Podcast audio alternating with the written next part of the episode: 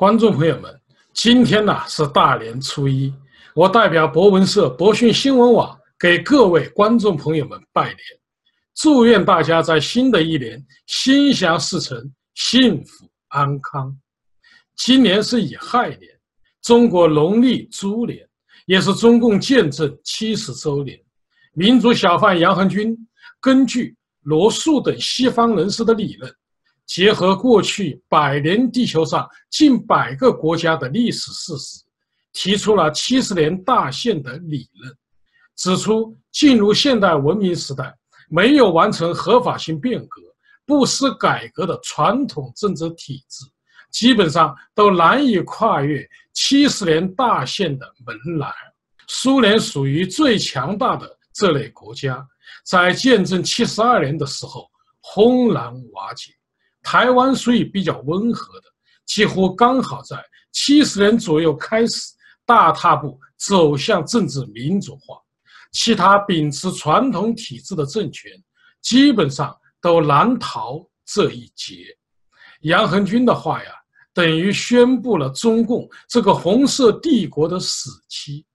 习近平闻得此言，郁郁寡欢，于是召集猪队友们苦苦思考。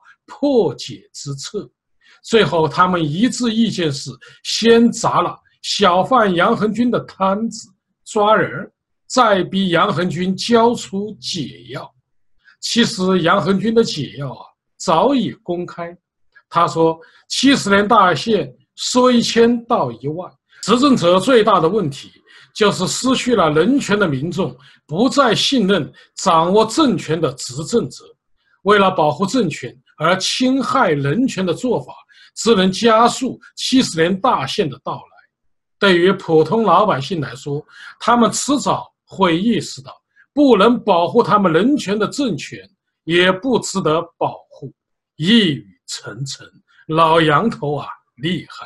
有时我也感叹习近平，觉得他呀也蛮可怜的。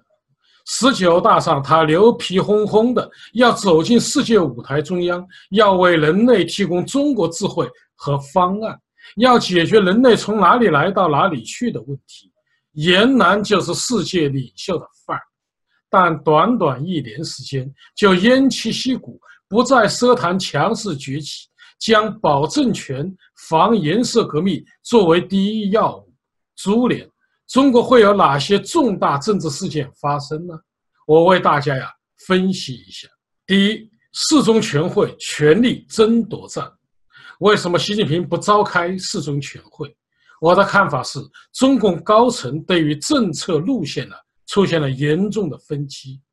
习近平认为，现在应该结束邓小平的改革开放路线，走他自己的新改革开放路线，因为他的改革开放啊。具有时代性、体系性、全局性，和更高的起点、更高的层次和更高的目标。这当然是他自说自话。什么是习近平新改革开放呢？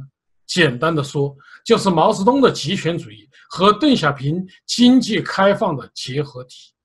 习近平的路线遭到了中共高层的强烈反对。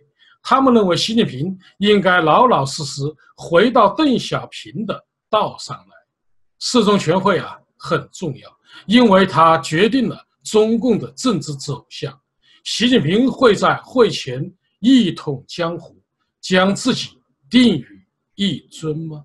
第二，新反右运动，我认为，如果习近平一统江湖，他必然要发动一场迫害知识分子的。新反右运动，北京之春网刊主编陈维健先生指出，可以肯定，二零一九年，要么习近平开展一场新的反右运动，要么习近平权力被制衡，在形势的逼迫下走人下台。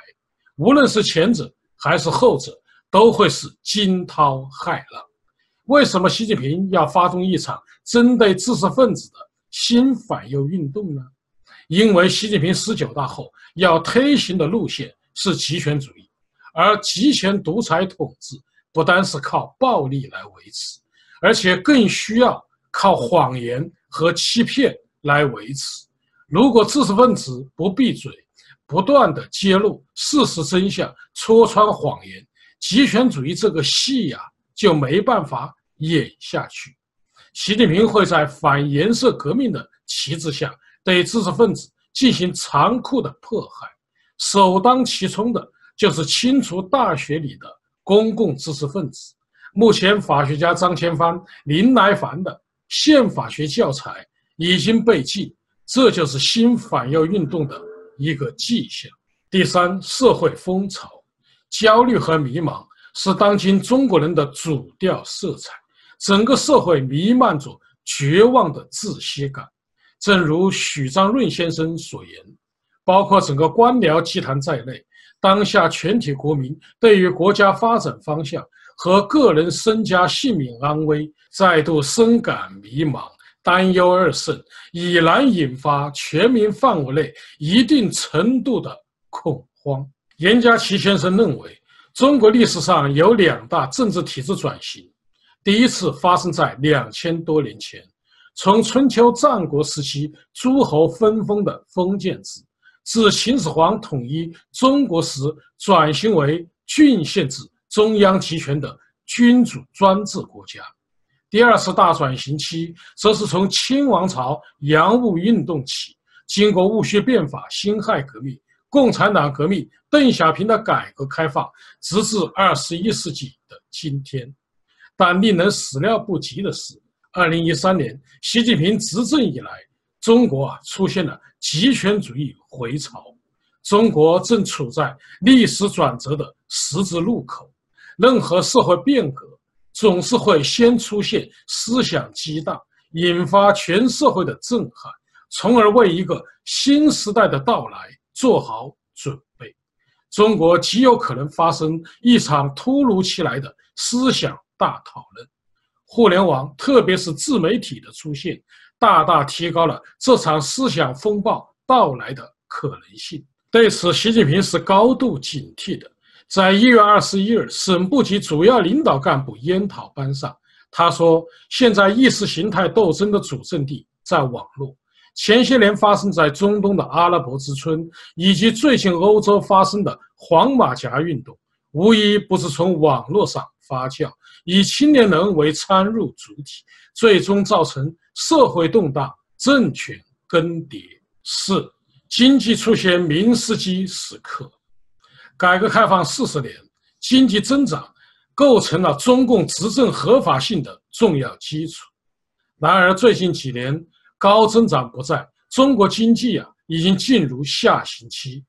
中国经济萎靡不振，货币超发，汇率摇摇欲坠，房地产泡沫严重，P2P 连连暴雷，经济危机山雨欲来风满楼，老百姓感到繁华已尽，金融海啸。即将咆哮而至，一场前所未有的财富消灭运动已经到来。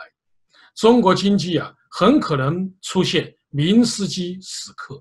所谓明斯基时刻，是指美国经济学家海曼·明斯基所描绘的资产价值崩溃的时刻。经济学家向松卓说。我们所有的金融是建立在对资产的信心、对机构的信心之上。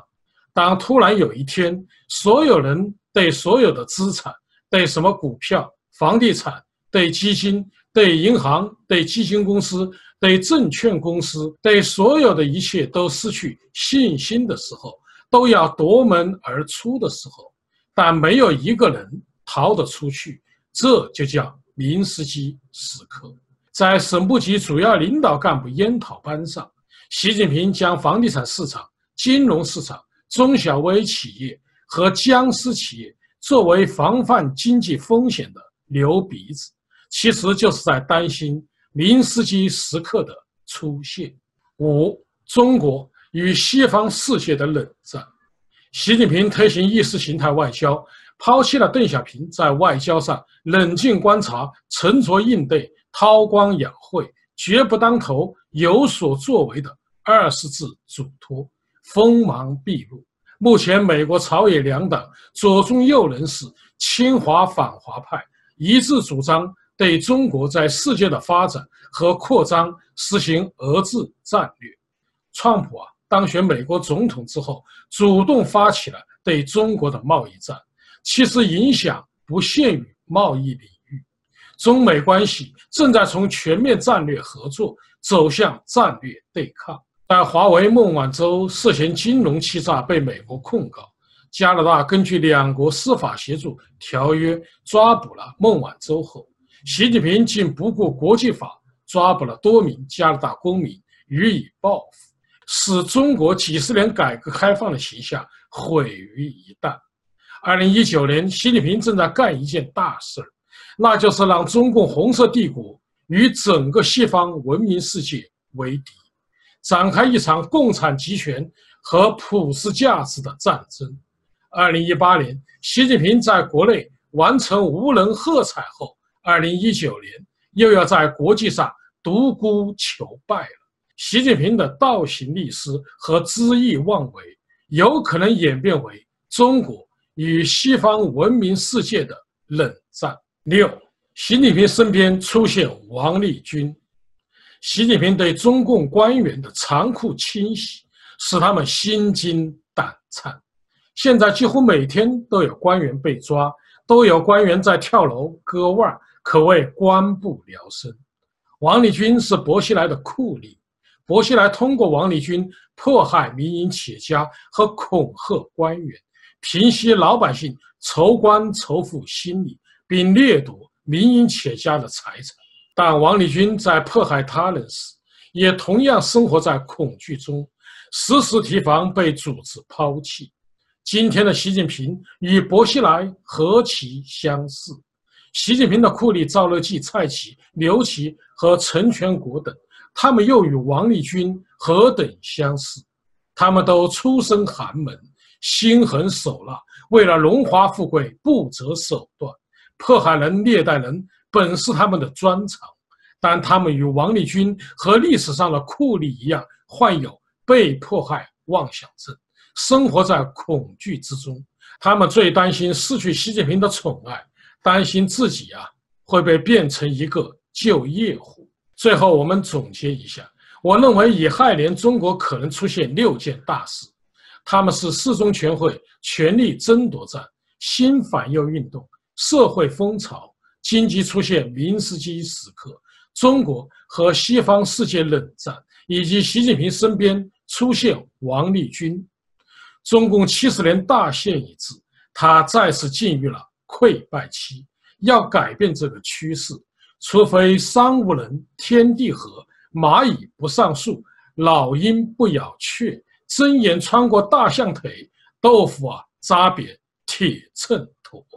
好，各位观众朋友，今天的节目到此，感谢您的收看。